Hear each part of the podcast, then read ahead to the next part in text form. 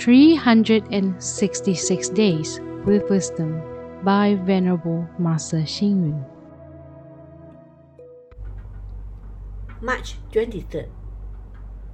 People who do not practice self reflection will never see their weaknesses. People who do not strive forward will never spread their strengths. Some people who lose their characters and dignity for money, power, and fame have become puppets only to be spurned by others. Some people, because of their ideology, refuse to change their writing and they have become the puppets of words. Some people who are so attached to the traditional rules, they defend conventional approaches and have become the puppets of the past. Some who are attached to the ancient customs have refused to make improvements and accept new practices. They become puppets of traditional customs.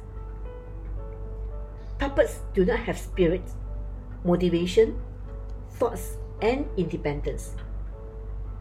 They are entirely controlled by people and follow orders blindly. A puppet can be made to move when the strings are pulled.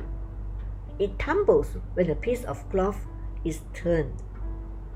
The movements and actions of a puppet, seen by the audience, are actually controlled by the person behind the screen.